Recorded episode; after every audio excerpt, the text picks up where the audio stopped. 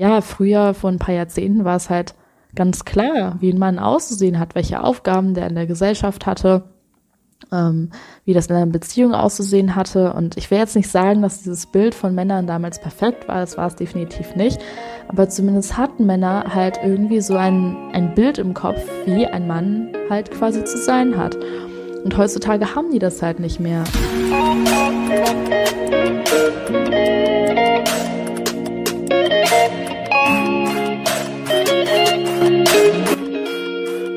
Hallo und herzlich willkommen zu dieser neuen Folge von Feminine Vibe.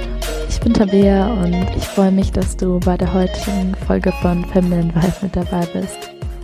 Und heute geht es mal wieder um ein spannendes Thema und zwar um die unterdrückte Sexualität der Männer. Und ähm, ich rede ja im Podcast ganz häufig darüber, wie die weibliche Sexualität von Frauen eben unterdrückt und begrenzt wird. Und natürlich ist das beim anderen Geschlecht, bei den Männern auch nicht anders. Ähm, da gibt es definitiv auch so einige Herausforderungen, die es zu meistern gilt. Und mir liegt es im Podcast ja auch am Herzen, ähm, auf die, auf die Herausforderungen der Männer hinzuweisen, die es so in Bezug auf Beziehung und Dating und so weiter eben gibt, damit einfach, ja, sowohl Männer Verständnis für, für Frauen bekommen, als auch wir Frauen eben mehr Verständnis für die Männer bekommen. Ja, und in dem ersten Teil von der Podcast-Folge geht es darum, warum Männer sich nicht trauen, ihre Sexualität zu zeigen.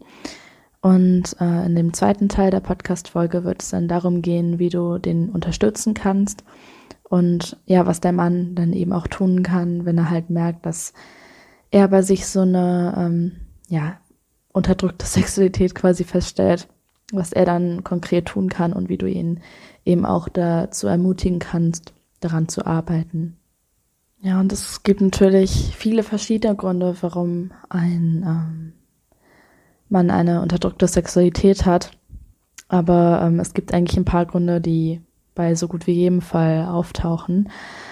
Und ja, im Endeffekt ganz allgemein ausgedrückt liegt es einfach darin, dass wir in der Gesellschaft mittlerweile immer mehr den Männern das Gefühl geben, dass es nicht in Ordnung wäre, dass sie ihre Sexualität ausleben und ähm, dass Männer auch immer mehr Angst haben, irgendwelche Grenzen von uns Frauen eben ähm, zu überschreiten und irgendetwas zu tun, was, ähm, was uns nicht gefallen könnte oder sogar irgendwas zu tun, was uns traumatisieren könnte. Und natürlich haben die Veränderungen in den letzten Jahrzehnten viel Positives gehabt, weil Frauen jetzt endlich mal lernen, Grenzen aufzuzeigen und ähm, Männern nicht mehr alles erlauben und ich einfach sagen, okay, ja, wir sind jetzt irgendwie zusammen, deswegen darfst du jetzt mit mir machen, was du möchtest oder ähm, ja, dass es auch alleine vor ein paar Jahrzehnten noch legal war, für einen Ehemann seine Frau zu vergewaltigen. Das ist natürlich absolut gut, dass äh, es mittlerweile anders ist. Aber man muss sich eben auch die negativen Seiten von diesen Veränderungen anschauen und gucken, wie man die eben ins Positive rückt. Und eine negative Seite ist einfach, dass ähm, immer mehr Männer sich bewusst werden, auch heutzutage, ähm, was seit die letzten Jahrzehnte und Jahrhunderte falsch gelaufen ist. Und ähm, sich dann halt bewusst oder auch unterbewusst denken, dass die eben nicht so sein möchten. Und äh, dass die nicht die Grenzen von Frauen überschreiten möchten und dass die nicht gewalttätig sein möchten und so weiter. Und das ist natürlich eine, eine wundervolle Eigenschaft von den Männern.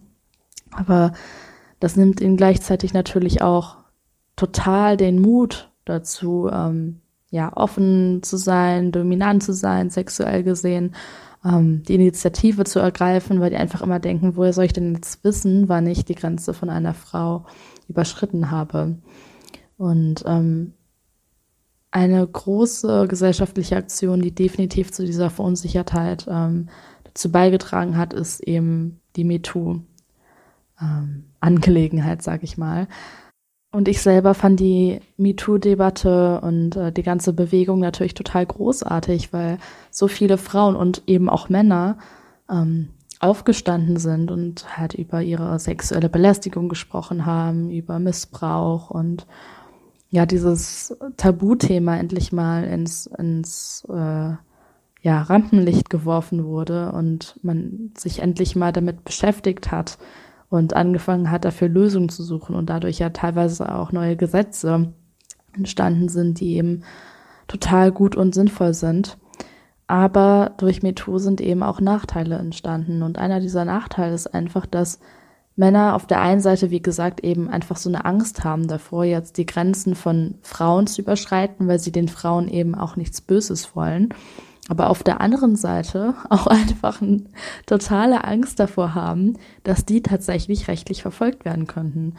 Und ich habe das jetzt in meinem Bekanntenkreis auch schon so einige Male gehört von Menschen, die ich wirklich kenne, von denen ich auch wirklich weiß, ähm, dass das gute Menschen sind, dass sie sowas nicht machen würden dass sie erzählt haben, dass ja, die zum Beispiel einen One-Night-Stand hatten und dann am nächsten Tag gesagt haben, ähm, so ja, also beziehungsweise, dass die Frau sich halt wieder treffen wollte und äh, sie dann halt gesagt haben, ja, nee, für mich war das jetzt nur eine einmalige Sache, was ja vollkommen in Ordnung ist.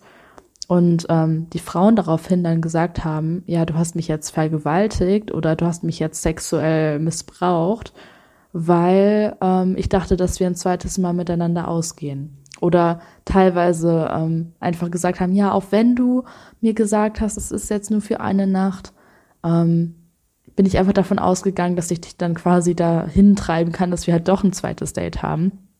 Und das muss man sich halt einfach mal klar machen, dass dass das keine Vergewaltigung ist. Natürlich nicht. Also man kann ja nicht irgendwie freiwillig mit einem Mann schlafen und dann am nächsten Tag das irgendwie bereuen, warum auch immer, und dann sagen, der hätte dich vergewaltigt, weil in dem Moment hast du das ja ähm, zugelassen. Und ich will jetzt nicht sagen, dass manche Frauen nicht manchmal Entscheidungen treffen, die sie dann eben bereuen und dass es bestimmte psychische Auswirkungen haben kann, das will ich an dem Punkt nicht sagen, aber das ist eben nicht gleichzusetzen mit einer Vergewaltigung, weil du ja in diesem Moment ähm, deinem Gegenüber, dem Mann, die, die Zustimmung dazu gibst. Und ich habe das so oft in meinem Bekanntenkreis gehört, dass Männer ähm, da teilweise fast schon rechtlich verfolgt wurden, in Fällen, wo die überhaupt nichts falsch gemacht haben. Und ähm, ich habe sogar von einem ganz weiten Bekannten gehört, dass der ähm, einfach falsche Vergewaltigungsvorwürfe bekommen hat, wo es sich auch ein paar Jahre später herausgestellt hat, dass die halt komplett falsch waren und dass die, äh, das Mädel sich das alles nur ausgedacht hat. Und seine Karriere war dadurch aber komplett am Arsch. Der, sein, sein ganzes Berufsfeld, alles, was er sich aufgebaut hatte, mit harter Arbeit über die Jahre, war einfach weg, weil irgendein Mädel sich gedacht hat, was auch immer, ich weiß jetzt gar nicht mehr, was der genaue Grund war, aber die hatte irgendwas persönlich gegen den. Einfach nur, weil die gedacht hat, ja, ich will dem jetzt mal eins auswischen und ich finde jetzt mal sowas. Und das ist eben jetzt keine Sache, die mal so einmal irgendwo äh, jedem millionsten Mann mal passiert, sondern das ist wirklich etwas, was regelmäßig passiert. Und ich glaube, Frauen können sich gar nicht vorstellen, wie viel Angst Männer eben auch davor haben, dass die irgendwie vors Gericht gezerrt werden und dann gesagt bekommen, ja, der hat mich sexuell belästigt oder sogar vergewaltigt, ähm, obwohl das eben gar nicht der Fall war.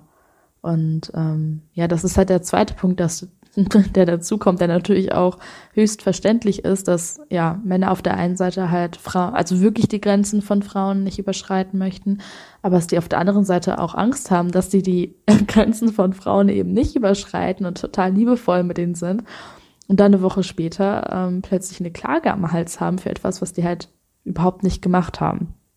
Und ähm, ja, und diese Angst führt dazu, und das habe ich wirklich schon so von so einigen Männern gehört, dass die sagen mittlerweile, die trauen sich einfach schon bei einem Date gar nicht mehr den ersten Schritt zu machen, weil ähm, ja, weil die einfach nicht wissen, will die Frau das jetzt? Verklagt die mich jetzt, wenn ich versuche, die zu küssen? Oder also es, es klingt vielleicht absurd für manche Frauen, aber es sind wirklich Gedanken, die so einige Männer da draußen haben. Und ich kann das ehrlich gesagt nachvollziehen, weil wenn ich jetzt in dieser Situation von Männern wäre, ähm, hätte ich davor ehrlich gesagt auch Angst und würde mir natürlich auch ähm, Gedanken darum machen und wüsste dann auch nicht genau, wo die Grenzen von Frauen eben sind. Und ich glaube, das ist eben dieser erste Schritt, dass wir den Männern eben klar machen müssen, dass wenn die auf einem Date sind und die versuchen, ihr Date zu küssen, dass es keine sexuelle Belästigung ist und dass wir den Männern eben auch ein Gefühl ähm, davon geben, dass es für uns Frauen in Ordnung ist und dass wir eben nicht nur lernen, unsere sexuellen Grenzen zu zeigen, was natürlich auch wichtig ist. Das ist unglaublich wichtig, das zu tun.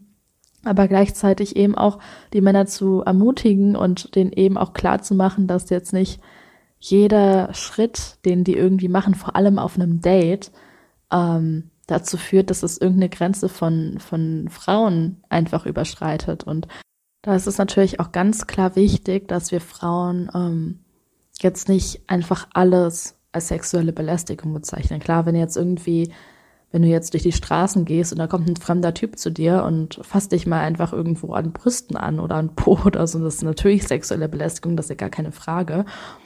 Ähm, aber wenn du jetzt auf ein Date gehst, bewusst mit einem Kerl und ihr versteht euch gut oder er küsst dich dann vielleicht und wolltest das aber vielleicht nicht, ist es eben auch wichtig, dass wir dann nicht im Kopf haben, oh Gott, der hat mich jetzt sexuell belästigt, weil ich wollte den ja nicht küssen, sondern dass wir halt einen Unterschied machen zwischen dem, was wirklich Belästigung ist und dem, ähm, ja, was wir in dem Moment vielleicht einfach nicht so gut finden. Also es macht einfach einen riesigen Unterschied, ob das ein fremder Typ ist und ähm, der sich so null Gedanken darum macht und sich so überhaupt nicht für dich interessiert, wo es dann halt wirklich Belästigung ist.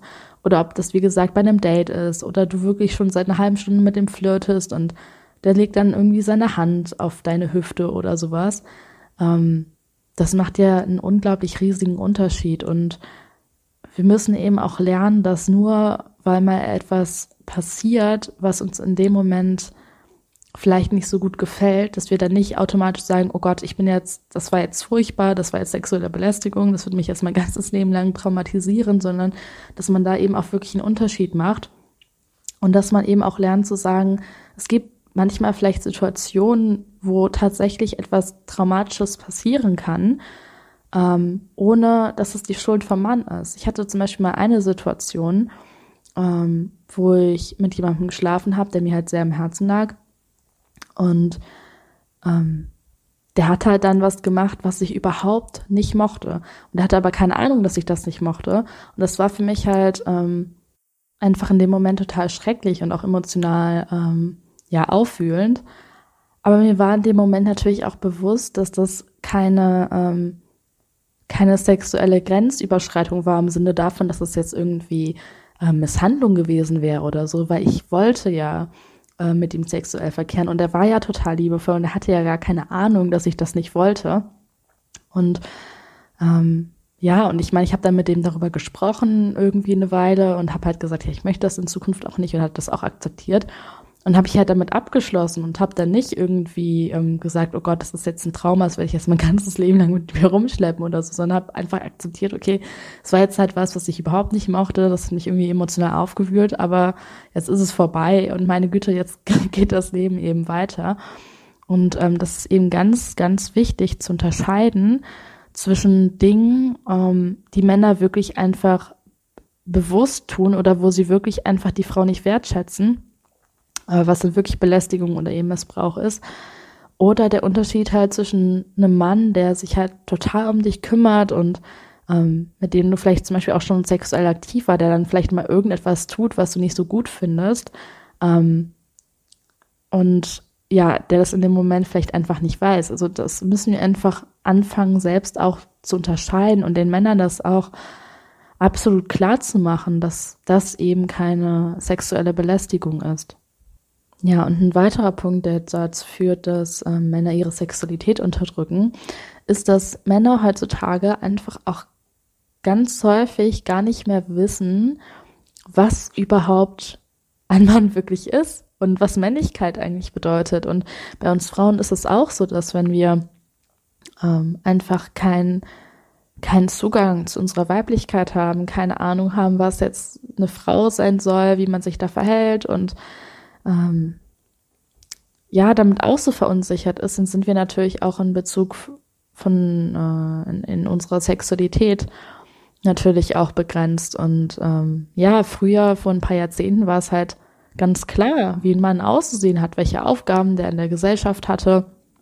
Ähm, wie das in einer Beziehung auszusehen hatte. Und ich will jetzt nicht sagen, dass dieses Bild von Männern damals perfekt war, das war es definitiv nicht.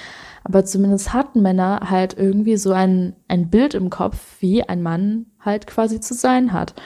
Und heutzutage haben die das halt nicht mehr. Und auf der einen Seite hat es natürlich auch positive Seiten, weil wir sagen können, okay, wir können jetzt ein neues Bild von Männlichkeit schaffen und ganz viele Sachen, die halt ja, einfach nicht so, nicht so gut für uns Frauen waren, aber auch nicht so gut für die Männer selbst. Sie können jetzt aus diesem Bild rausstreichen, zum Beispiel, dass Männer ihre Gefühle nie zeigen dürfen. Das ist natürlich ähm, getrost eine Sache, die wir ähm, aus diesem Bild von angeblicher Männlichkeit eben rausstreichen können.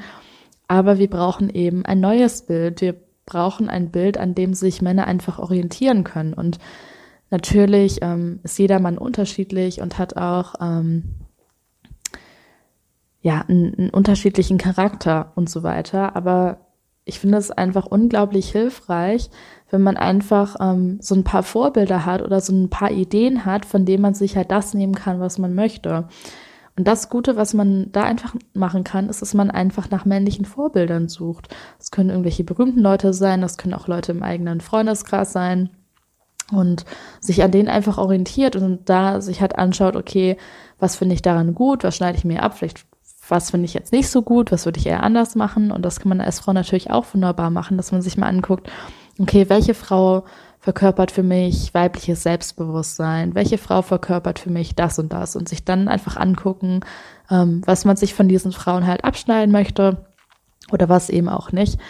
Und ähm, ja, das ist natürlich auch eine Sache, in denen wir ähm, die Männer wunderbar unterstützen können, indem wir ihnen einfach ähm, auch zeigen, was für uns Männlichkeit bedeutet, wie für uns eine gesunde Männlichkeit aussieht. Und ähm, das ist wirklich eine Frage, die du dir auch mal stellen kannst. Was ist deiner Meinung nach gesunde Männlichkeit? Weil viele Männer wissen das heutzutage nicht mehr, was gesunde Männlichkeit ist. Und ähm, ja, wenn man davon so, so distanziert ist, dann ähm, ja, dann, dann kann natürlich auch die, die eigene Sexualität nicht so nicht so, ähm, nicht so frei sein. Ja, und der dritte Punkt, warum Männer ähm, unterdrückt in ihrer Sexualität sind, ist, dass sie es einfach ähm, als, als Jugendliche nicht lernen.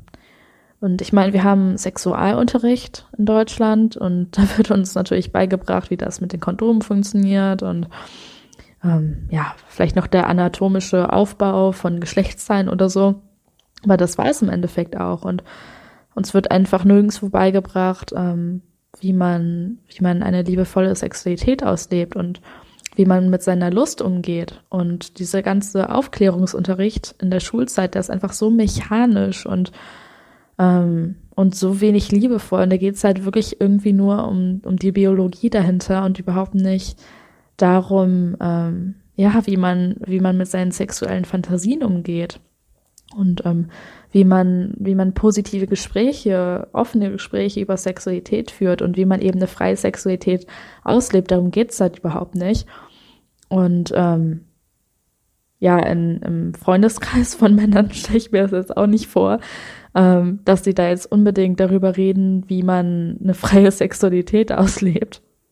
Also natürlich reden äh, jugendliche Männer definitiv ähm, über Sexualität, aber halt nicht in so einem Rahmen, wo die sich dann wie in so einem Männerkreis hinsetzen und dann wirklich mal so darüber diskutieren, ja, wie sieht dann jetzt eine freie und äh, männliche und liebevolle Sexualität aus? Und das ist natürlich viel, viel oberflächlicher.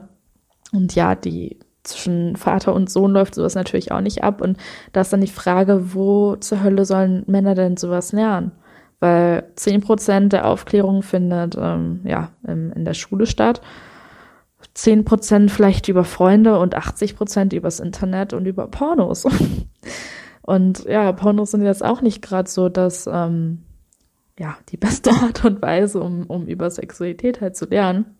Aber es ist halt einfach die Wahrheit und das ist einfach diese Sache, dass natürlich äh, Männer, die, die in ihrer Jugend nicht gelernt haben, wie, wie man seine Sexualität frei und glücklich auslebt, und wir Frauen lernen das ja auch nicht, wie soll die das dann im Erwachsenenalter eben wissen? Und das ist dann eben so, dass die dann das halt aus Pornos und Masturbation und eben von ihren Freunden übernehmen, die das halt genauso machen wie, wie alle anderen.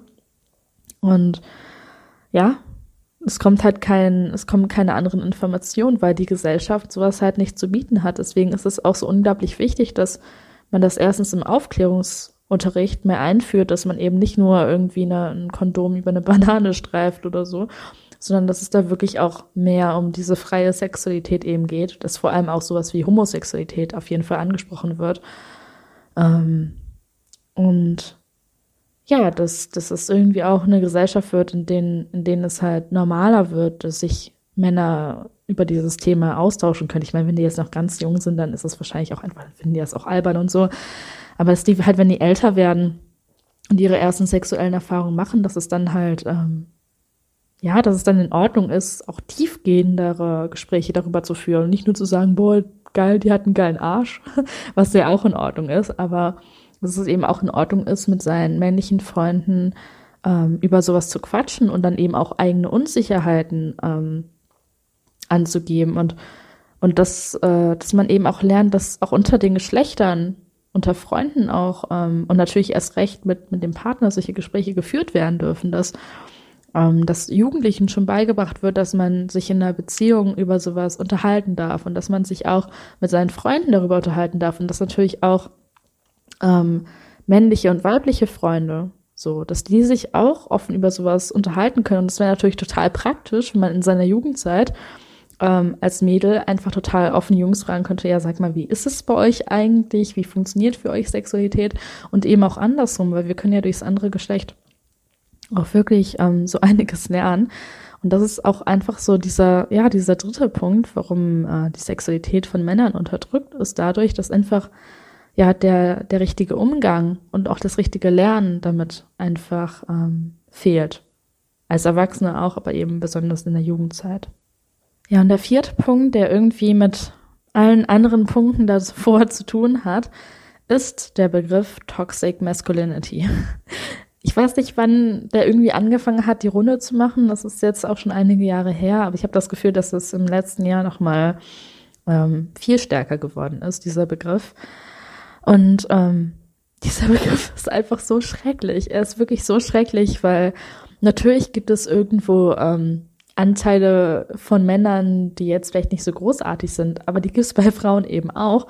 Und dadurch, dass man, also ich habe wirklich in meinem ganzen Leben, glaube ich, noch nie den Begriff healthy masculinity gehört. Vielleicht mal irgendwo oder so, es ist kein Begriff, der im Umlauf ist. Das heißt, wenn es wenigstens heißen würde, healthy also gesunde und toxic, also toxische, giftige Masculinity, Männlichkeit, wenn es wenigstens so heißen würde, das hier, das ist toxische Männlichkeit, das hier, das ist gesunde Männlichkeit. Wenn es wenigstens so, wie, so wäre, könnte man auch sagen, na gut. Aber, ähm, aber es ist eben nicht so. Und äh, meiner Meinung nach ist dieser Begriff von Toxic Masculinity auch nicht die paar Anteile von Männern, die eben schlecht sein können, sondern ich habe das Gefühl, es geht darum, dass Männlichkeit heutzutage generell von voll vielen Frauen erst toxisch angesehen wird. Und ähm, dass man so, dass ganz viele Frauen das Gefühl haben, alles, was typisch männlich ist, ähm, ist toxisch. ähm, und das ist, das, ja, was soll ich dazu noch sagen? Natürlich führt das dazu, dass Männer dann eine unterdrückte Sexualität haben, wenn die die ganze Zeit angetrichtert bekommen durch Songs, durch Werbespots, durch Frauen, durch Instagram und so weiter, dass äh, Männlichkeit toxisch ist. Ich meine, stellt euch mal vor, es würde den Begriff Toxic Femininity geben. Den gibt es zwar auch, aber der kommt in der Gesellschaft eigentlich so gut wie nie vor. Und ähm, ja, Frauen würden dann so typische weibliche Dinge machen und es würde dann einfach heißen, ja, das ist Toxic Femininity, das ist toxische Weiblichkeit. Und natürlich, wenn du dann die ganze Zeit hörst, und wir Frauen kennen das ja von früher, wir kennen das ja eigentlich viel zu gut, deswegen ist es eigentlich auch total absurd, dass wir das Ganze jetzt auf die Männer draufladen. Das ist wahrscheinlich auch so ein bisschen mit so einem Rachegedanken verknüpft irgendwo. Ähm, dass wenn man einfach immer wieder hört, dass, ähm, dass die eigene Weiblichkeit scheiße ist, natürlich, wie, wie soll man dann sich in Sexualität öffnen. Und bei Männern ist das eben genauso. Deswegen finde ich einfach dieser Begriff Toxic Masculinity, auch wenn da irgendwo vielleicht eine Wahrheit hintersteckt, man sollte ihn einfach rausstreichen, weil die Männer so verunsichert werden dadurch und ähm, weil ich diesen Begriff auch einfach so bescheuert finde. Und ähm, man kann ja dann trotzdem sagen, was man an Männern quasi nicht so gut findet und was man ändern könnte. Aber ähm, ja, Sprache wirkt sich einfach so sehr auf die Gedanken von uns Menschen aus. Und ja, ich glaube schon allein dieser ganze Griff, aber auch diese, ähm, diese ganze Moral, die dahinter steckt, die ja, löst eben echt nichts Positives aus. Ja, dann ist natürlich noch die Frage, wie kann man Männer denn nun dabei unterstützen als Frau? Und ähm, als erstes muss man natürlich sagen, dass es im Endeffekt einfach die Aufgabe von den Männern ist, daran zu arbeiten. Genauso wie es für uns Frauen die Aufgabe ist, ähm, an unseren eigenen Komplexen zu arbeiten und ähm, ja, an unserer Persönlichkeit zu arbeiten, ist es natürlich hauptsächlich die Aufgabe der Männer, daran zu arbeiten. Aber natürlich können wir Männer lieben gern ähm, dabei unterstützen. Und äh, ja, ich habe in der Podcast-Folge ja schon ein paar Punkte genannt, aber ich wollte einfach noch ein paar extra ähm, Punkte, allgemeine Punkte ähm, nochmal nennen. Und zwar erstens, indem man ihn wirklich einfach immer wieder sagt und zeigt, dass ihre Sexualität in Ordnung ist. Das heißt, wenn du einen Partner hast und ähm, der macht irgendwas, was du sexuell großartig findest, was dir wirklich gefällt, dann sag ihm das und sag ihm das auch ruhig immer wieder, dass es in Ordnung ist. Also ich führe generell mit Männern häufiger Gespräche über solche Themen und ich sage dann wirklich immer wieder, ja, es ist wirklich, ähm, ja, vollkommen deine Sexualität ist vollkommen in Ordnung und ich versuche denen das einfach zu zeigen, nicht nur ähm, nicht nur Männer, mit denen ich ausgegangen bin, sondern generell einfach Männern in meinem Leben versuche ich wirklich ähm, so gut wie möglich und so häufig wie möglich eben zu zeigen, dass es okay ist, dass sie Männer sind und dass es okay ist, ähm, dass sie ihre Sexualität haben. Und äh, das ist wirklich eine Sache, die man nicht häufig genug machen kann. Also wenn du irgendwie mit deinem Partner darüber redest oder auch mit Leuten in deinem Bekanntenkreis oder so, dann, dann versuch einfach alles, was möglich ist, um einfach Männern das Gefühl zu geben, dass alles mit ihnen in Ordnung ist, dass ihre Sexualität in Ordnung ist und dass sie sich dafür eben nicht schämen müssen. Also das ist wirklich einer der besten und einfachsten Möglichkeiten, die wir als Frau machen können. Wenn das viele Frauen anfangen zu machen und denen das Männer das immer wieder sagen, dann ähm, ja, ändert sich natürlich auch eher ihr Bild davon und die haben dann nicht mehr diesen Begriff Toxic Masculinity im Kopf, wo die irgendwie das Gefühl haben, dass alles mit ihnen falsch ist, sondern ja, sie bekommen dann natürlich mehr Selbstbewusstsein und eher das Gefühl, dass eben mit ihnen als Männern alles in Ordnung ist.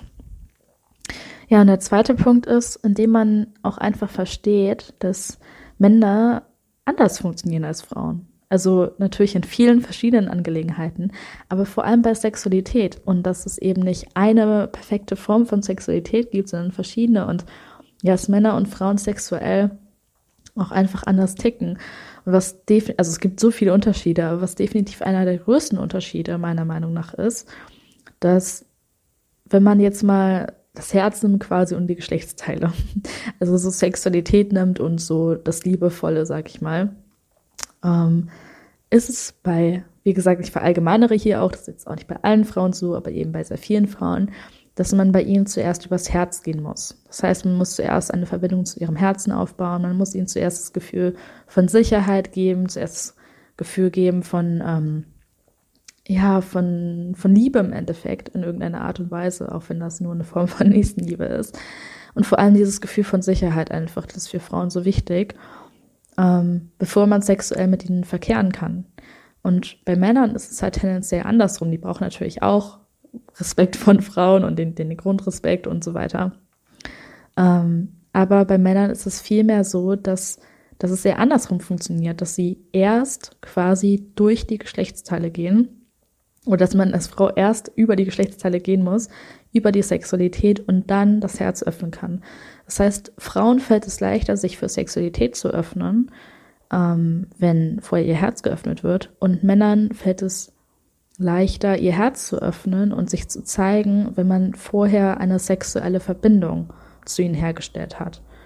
Und ähm, ja, das kann man jetzt eben auf Herzregion und äh, Geschlechtsteilregion reduzieren, aber es ist natürlich auch einfach allgemein gesagt, dass ähm, ja, dass das halt so ist, dass, dass Frauen halt eher offen allgemein sind für Sexualität.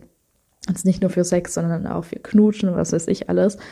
Ähm, wenn halt ihr Herz geöffnet ist und dass Männer halt eher lieben können, sich eher zeigen können, eher ihr Herz wirklich jemandem geben können, ähm, wenn sie eben sexuelle Energie spüren, wenn sie eine sexuelle Verbindung zu Frauen spüren. Und das ist einfach ein Unterschied zwischen Männern und Frauen, der auch vollkommen in Ordnung ist. Ähm, dadurch entsteht ja auch die ganze Polarität. Und es ist einfach wichtig, dass, dass man diesen Fakt über Männern, äh, über Männer und eben auch die anderen Unterschiede in der männlichen Sexualität nicht, nicht abwertet oder ähm, nicht als bescheuert dahinstellt, sondern einfach sagt, ja, Frauen sind halt so und das ist in Ordnung. Ähm, und Männer sind halt so und das ist in Ordnung. Und das kann man als Frau natürlich auch ähm, wunderbar nutzen, wenn man, ja, wenn man versteht, was, äh, was Männern wichtig ist. Ja, und was der dritte Punkt ist, der vielleicht ein bisschen überraschend kommt, ist den Feminismus immer wieder kritisch zu hinterfragen. Und das ist aktuell einfach so wichtig, weil, ähm, ja, weil Feminismus jetzt wirklich ein Begriff ist, der überall in den Medien vorkommt. Und es gibt natürlich viele positive Seiten von Feminismus, vor allem von früher. Es gibt heutzutage auch einfach viele Seiten vom Feminismus oder, sag ich mal, einfach verschiedene feministische Gruppierungen, die so toxisch geworden sind, die so, ähm, ja, so, so ungesund für das Bild von uns Frauen, auch von uns Männern geworden ist. Und ich habe irgendwie mittlerweile das Gefühl, dass Frauen ganz häufig einfach blind dem Feminismus folgen und einfach sagen, ja, ich bin für mehr Rechte, deswegen finde ich alles gut, was der Feminismus macht. Aber ähm, mittlerweile, ich meine, klar, die Grundidee vom Feminismus war, dass Frauen dieselben Rechte haben wie Männer und das ist wichtig und wundervoll und ich stehe da 100% hinter. Und ich denke auch, dass jeder normale Mensch dahinter stehen sollte. Aber mittlerweile hat Feminismus, wenn man sich den wirklich ganz genau ähm, mal kritisch anguckt, hat er mittlerweile nicht nur unbedingt etwas mit ähm, ja, mit, mit selben Rechten zu tun. Also mittlerweile gibt es auch einfach so viele Gruppierungen, so viele verschiedene Richtungen vom Feminismus und das ist wirklich einfach eine Sache, die, ähm, die unglaublich wichtig ist, dass man als Frau einfach immer wieder alles kritisch hinterfragt. Und wie gesagt, ich sage jetzt nicht allgemein, dass ich den Feminismus schlecht finde. Also in, in vielerlei Dinge bin ich definitiv auch feministisch ähm, eingestellt. Aber ähm, ja, man muss eben immer unterscheiden, um welche Art von Feminismus es sich handelt. Ob es halt wirklich darum geht, dass Frauen dieselben Rechte haben wie Männer, so wenn es ums Wählen geht oder ums Arbeiten und so weiter. Ähm, wo meiner Meinung nach das in Deutschland zumindest ähm, zum großen Teil auch schon erreicht ist. Also in anderen Ländern jetzt natürlich nicht so sehr. Aber in Deutschland ähm, ja, sind wir da doch in den letzten Jahrzehnten schon sehr weit gekommen. Und dass man dann eben unterscheidet zwischen diesem, ja, dass manche Feministen jetzt sagen quasi, dass alles, was typisch männlich ist, schlecht ist, dass wenn Männer tendenziell dominant sind, dass das schlecht ist, dass wenn Männer jetzt nicht genau so viel Emotionen zeigen wie Frauen, dass das eben schlecht ist. Ähm, ja, und das ist das kann natürlich nicht gesund für Männer sein, wenn man ja denen dann eben das Gefühl gibt, ähm, ja, dass ihre Männlichkeit schlecht ist. Deswegen hinterfrage immer alles kritisch vom Feminismus. Die Sachen, die gut sind, ähm, behalte die quasi und die Sachen, wo du sagst, ähm, ja, das ist mir dann doch zu viel, das ist mir doch too much, ähm, die, die lehnst du dann halt vielleicht ab. Also ähm, auch wenn du dich jetzt als Feministin bezeichnest, heißt das eben nicht automatisch, dass du alles vom Feminismus in, von allen Richtungen, die es heutzutage gibt, und wie gesagt, es gibt einfach so viele, ähm, dass du alles ähm, davon gut finden musst. Deswegen, ja, behalt einfach ein kritisches Auge da drauf, ähm, weil ich das Gefühl habe, das ähm, tun die wenigsten Leute, auch selbst Männer hinterfragen das ähm, immer weniger. Und ähm, ja, natürlich lohnt es sich auch bei allen anderen äh, Angelegenheiten immer alles kritisch zu hinterfragen. Ja, und das war's wieder mit dieser Podcast-Folge. Ich hoffe, sie hat dir gefallen und sie konnte dir einen kleinen Einblick in die ähm, ja, Problematik von männlicher Sexualität geben. Natürlich gibt es noch weitere Gründe. Es gibt im Endeffekt unglaublich viele Gründe, ähm, ja, warum es, äh, warum die Sexualität von Männern unterdrückt wird. Aber es waren definitiv so die Punkte, die ich persönlich äh, in meinem Bekanntenkreis am meisten erlebt habe und äh, in, in meinen eigenen Dating-Erfahrungen und die ich halt so auch in der Gesellschaft am meisten sehe, von denen ich auch einfach mitbekommen habe, dass es so einige Männer beschäftigt. Und ja, wenn dir der Podcast gefällt, dann würde ich mich mega freuen, wenn du mir eine Bewertung hinterlässt, weil das einfach hilft, dass der Podcast von noch mehr Leuten gesehen wird. Wenn du keine neue Folge mehr verpassen möchtest, abonniere den Podcast gerne. Und ja, wenn du jemanden kennst, der den Podcast mögen könnte, dann würde ich mich natürlich auch freuen, wenn du ihm diesen, ihm oder ihr diesen Podcast empfehlen würdest. Und ansonsten bleibt mir nur zu sagen, bis nächsten Mittwoch. Bis bald, deine Tabea.